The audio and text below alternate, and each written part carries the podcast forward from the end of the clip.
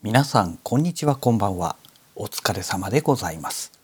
本日はですね2月15日火曜日でございます。え時間はね、えー、夜中ですねもう23時25分ということでねちょっと遅い時間帯なんですけども、えー、本日もね生声日記、えー、始めてみたいと思います、えそれでね今日はですねカメラのお話をねさせていただきたいと思います。もう皆さんねネット上でねすでにもうご存知の情報だと思うんですけども本日の、午後3時ですね、15時にね OM デジタルソリューションズからね新しいカメラが発表されました。えー、その名もね OM1 というね OM-1 というね、えー、もうこれねもう何日も前からリークで出ていた、え、情報そのまんまという感じでしたけども、え、出てきました。でね個人的にねまあ、ちょっとこれどうでもいい話なんですけども個人的にねちょっと残念だなと思うのがあのー、このカメラのねペンタ部分軍艦部分って言えばいいんでしょうかね、えー、ここにねオリンパスという文字がね残ってるんですよ。もうねオリンパスじゃなくなってるのにいまだにねオリンパスという文字を残していくというのがねちょっと個人的にはね残念だなと思いましたね。えー、ここはね OMDS とかねもしくは OM システムとかねなんかそんな感じのロゴにするかもしくはねもう完全にね何も書いていないかね、えー、もしくはここに OM1 って入れるとかねなんかそういう風にねしてほしかったですよね。未だにねこのねオリンパスという言葉をね残してること自体がねなんかねもうめめしいというかね、うん、ちょっとそこがねすごく残念なとこですね。あのカメラの性能とはね全然もうどうでもいいお話なんですけどもちょっと個人的にはねこのロゴはないでしょうっていうね、うん、人によってはねこの1972年に OM1 っていうねあのフィルム時代の話ですけどねカメラがあってそのちょうど50年後なんでオリンパスをそのまま残したっていうようなねえー、説明をされている方もいましたけどもいやでもそもそももうオリンパスじゃないんだしっていうね、うん、そこはねやっぱりねきちんと明確にするべきですよね。なんかその辺がねこのね OM デジタルソリューション OMDS のね中途半端なところなんじゃないのかなっていうね、うん、そんな感じがしますね。はい。それでですねまあまあ名前の話はねまあその辺りにしときましてでねもう一つね欠点欠点というかねもう個人的にはね本当に非常に残念なところがありまして、えー、リークの段階ではねえーと、アストロ追従というねなんかそういう機能がついてくるという、まあ、情報があったんですけどもこれがね発表されてからねアストロ追従っていうキーワードがねどこにも出てこないんですよ。本当に本当に残念なことにね。でね多分ガセネタだったんだろうなっていうこういうのがあったらいいなみたいなねえ希望的な内容がねガセネタとしてね含まれて入っていたんじゃないのかなともうそう言わざるを得ないぐらいにねあのー、この OMDS のね、えー、OM1 の商品ページホームページを見てもねどこにも出てこないんですよそれらしきものが。いやこれはねめちゃくちゃ残念ですよ。ねもうねこれがあったらねもう貯金崩そうが何しようがね買おうかなと思ってたんですよ。ねにもかかわらずその期待をね悪い方向にね裏切ってくれてしまいましたので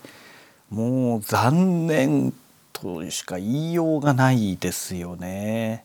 うん、あの今回のねこの OM1 はねとにかくね EVF がねようやくねいいものになったんですよ。500何十ピクセル？500いくつ？ちょっと正確な数字はね頭の中入ってないですけどもあのすごくねあの要は何て言うんでしょう、まあ、当たり前になったというか今風のね解像度になったという部分がありますのでそこはねすごくいいんですけどもねそれだけに残念ですよね。であとね、え、中国の人のね、えー、YouTuber がねアップされていた動画の中で、えーとまあ、今回ねこの OM1 は常用 ISO 感度でえーと2万5600までかな？というふうな、えー、表記になってるんですけどもこの夜間撮影したものをねこう ISO 感度をこう上げていった時に、えー、どんな感じになるのかっていうのがねもう本当の動画の中の一瞬で出ていたんですけどもやっぱりね2万5600までいくとねかなりノイズが入ってるんですよ常用 ISO 感度とは言ってもね。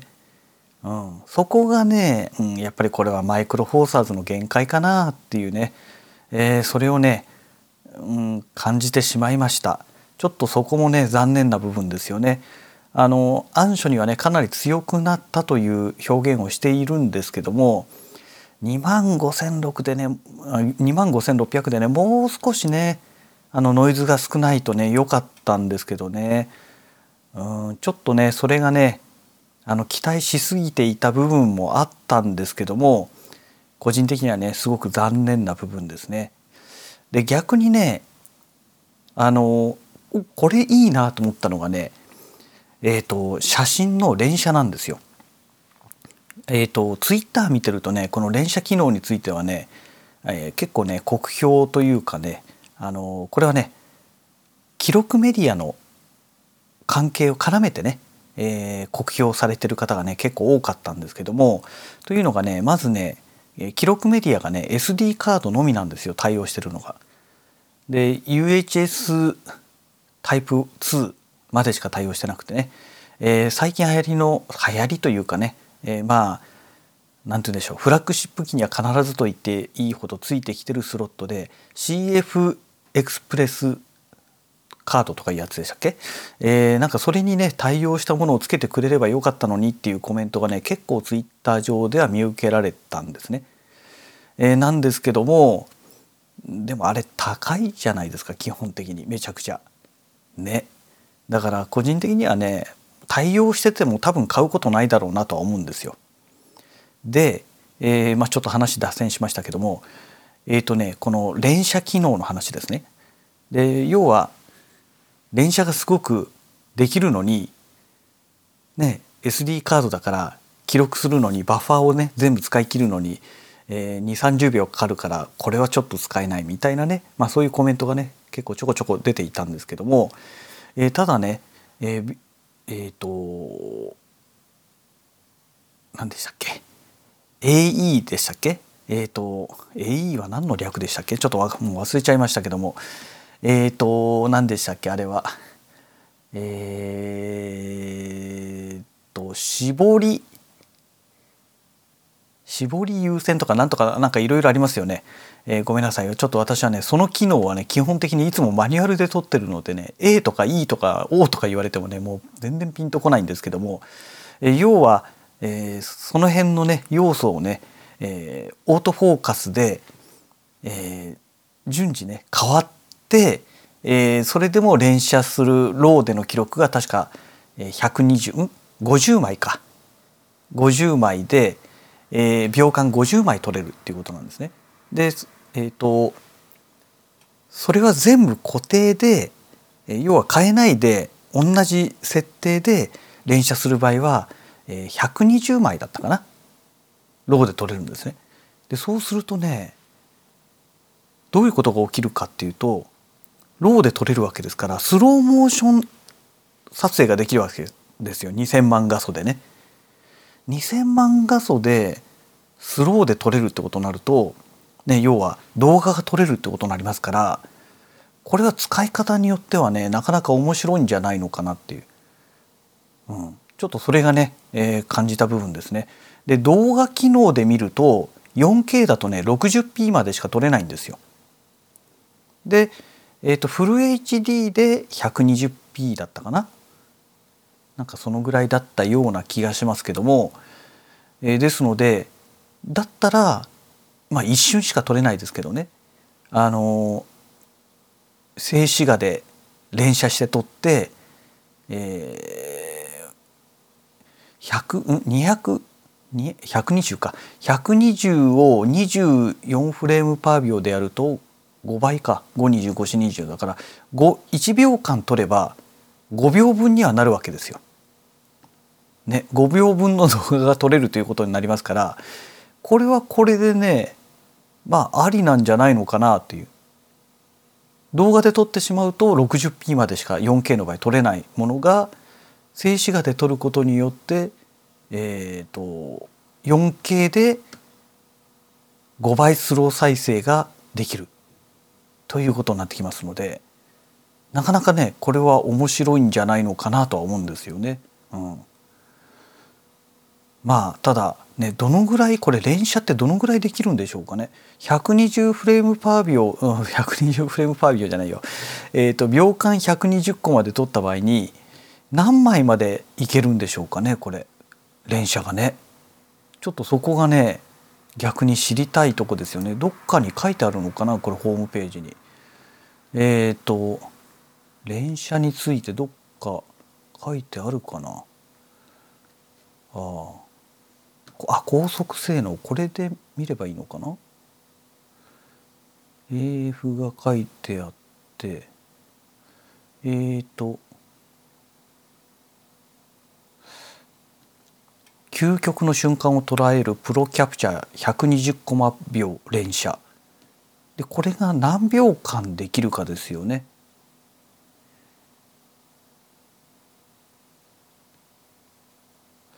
ん？最高120コマパー秒。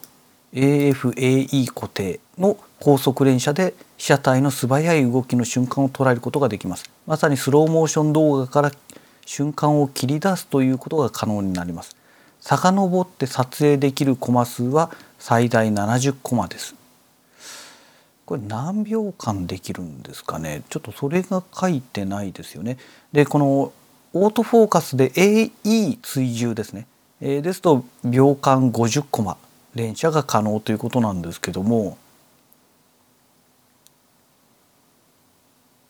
肝心のね何秒できるのかっていうのは書いてないですよね。まあ、単純にねあのカメラの中の、まあ、メモリバッファーの中にねあの記録されてということになると思うんですけどもねそこが分からないとね実際問題ねあの1秒も無理ですってなればね動画として使うにはちょっとね厳しいじゃないですかさすがにね。0.5秒間しかできませんみたいなね。そんなこと言われてしまうと120個まで撮ったって60個までしか撮れないってことですからそれじゃあね全くお話にならないと思うんですよ。ね。まあそこがねちょっと気になるところですよね。うんとあとはどうでしょうまああのメニューがね分かりやすくなったっていうようなことが書いてありますね。えっ、ー、とライブ ND とかね、えー、そういったあのなんて言うんでしょう通常の撮影とは別のものそれがね一つの、えーと、このメニューの中にね収まったということらしいんですよ。でそれで設定がしやすくなってるっていうようなことがこれねな動画で見たんだっけなホームページじゃなくて。なんかで見ましたけどもまあそのぐらいですか。あこれか。便利な撮影機能っていうのでえーとどこだ。これだ。コンコンピュテーショナル撮影っていうねあのページが一つできましてハイレゾショットライブ ND 撮影、えー、深度合成撮影 HDR 撮影多重露出撮影これがね一つのページに出て、えー、オンオフっていうのをここからね簡単にもう、えー、切り替えができる。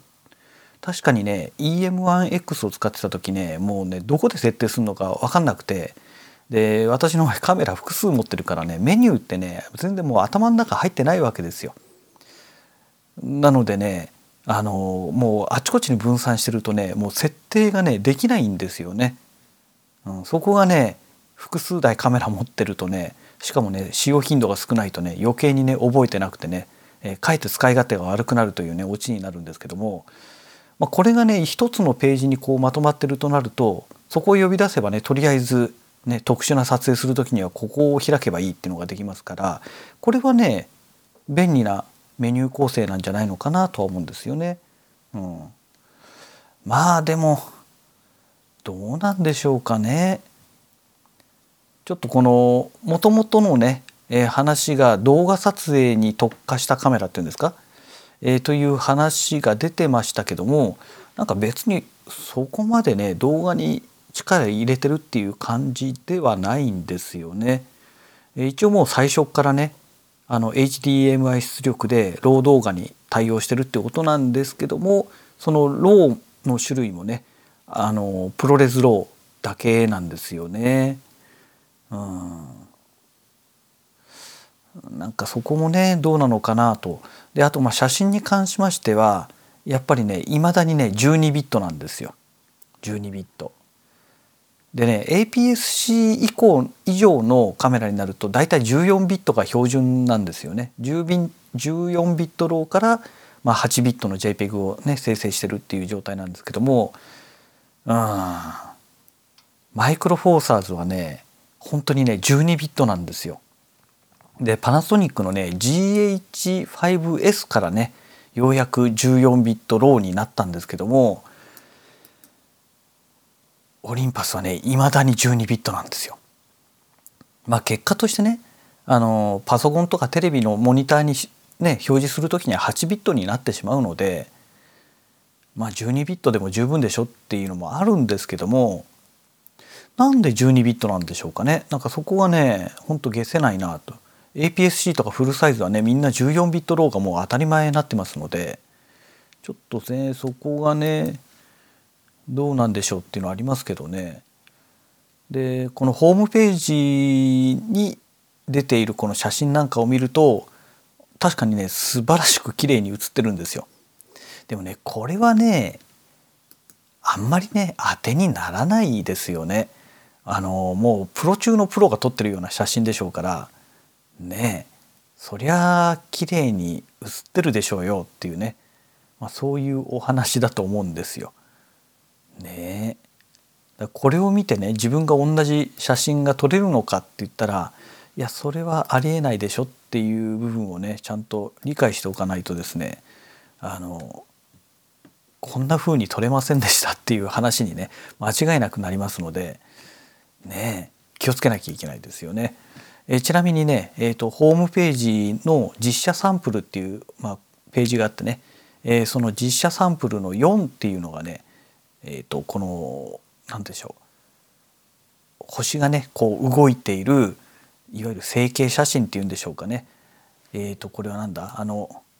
何て言うんでしたっけ？灯台か、えー、崖っぷちみたいなところに灯台があって、えー、で左側はね海が一部映っててでこれは何だろう？飛行機かな？飛行機の軌跡とあと星がこう流れていくね、えー、状態なんですけどもこれどのぐらい開いてるんだろう？えっ、ー、と何秒だ？これ。ん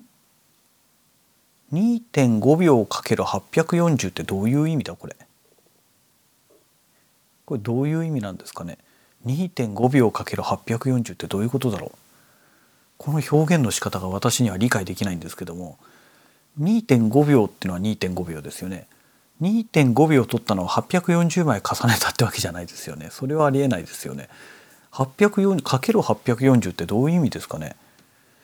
えっ、ー、とごめんなさい。私にはこれがどういう意味なのかが全然理解できないんですがね2.5秒ってことはないだろうな。単純に2.5秒の840倍って言ったらすごい時間だよな。うん。どういうことなんでしょう。えー、ちょっと分かる方がいたらね、えどういう意味なのかっていうのを教えていただけると非常に助かるんですけども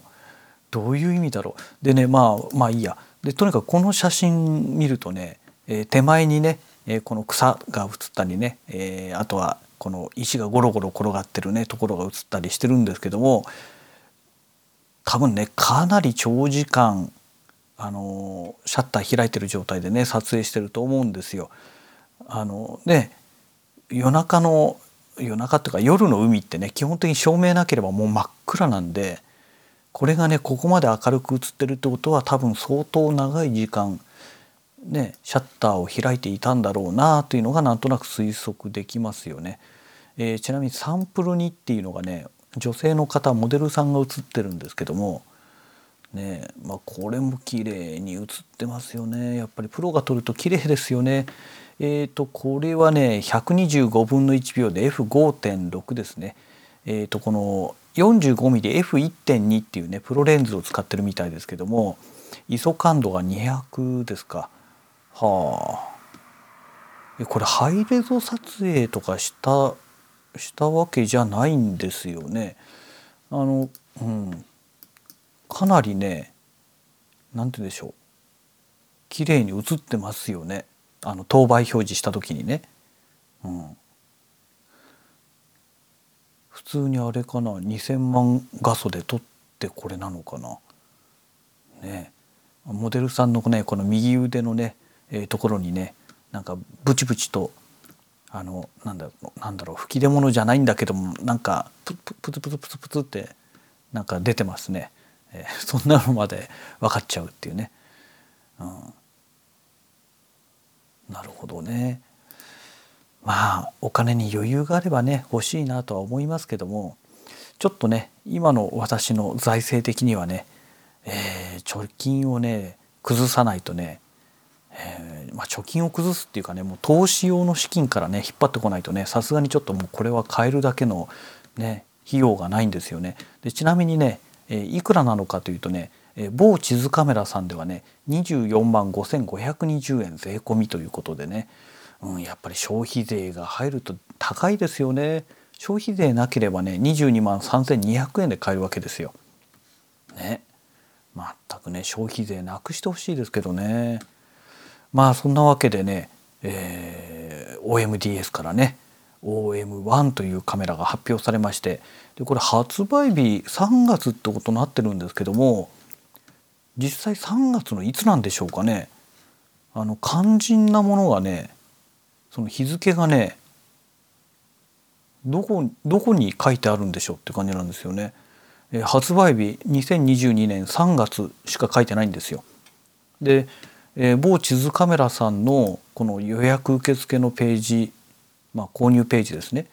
ここもね2020年3月しか書いてなくてもしかしたらね3月のいつなのかっていうのがね全く決まっていないのかもしれないですよね。うん、そんな感じですね。ねでまああの全然ねこの話とは全くあのもう違うお話になってしまうんですけどもえっ、ー、とソニーのね A マウントってあるじゃないですか。あのミノルタがね使っていたマウントなんですけどもこれがね何日か前にねあのん？昨日？昨日発表されたんですかね？ちょっとネットで見たのは昨日なんですけどもえっ、ー、と A マウントがね完全に終了になったらしいんですよね。ついに来たかっていうね。ででもね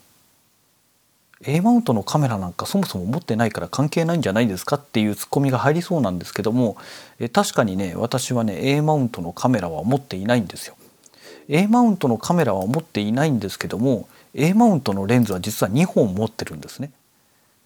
で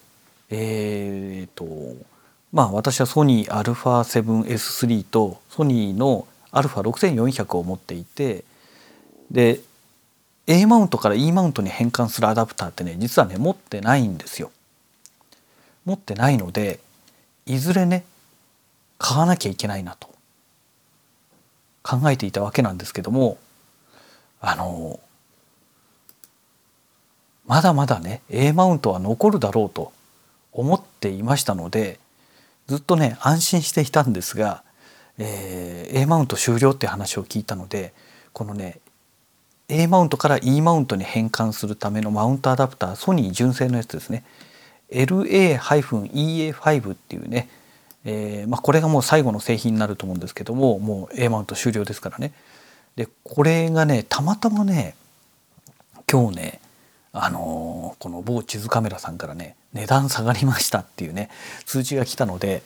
いやもうこれ買っておかないとなくなるだろうと思ってね。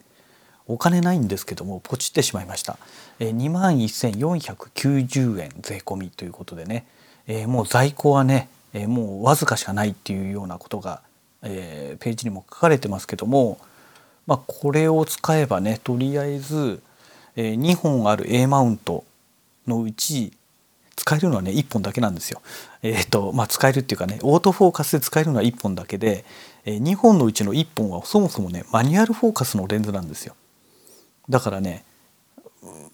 まあとりあえずね E マウントにつけられるようになるよっていう部分ではいいんですけどもオートフォーカスはねそもそも使えないというね。でもう一つが 85mm の方のレンズなんで、まあ、これはねもうそのままオートフォーカスも使えるはずなんですよね。うん、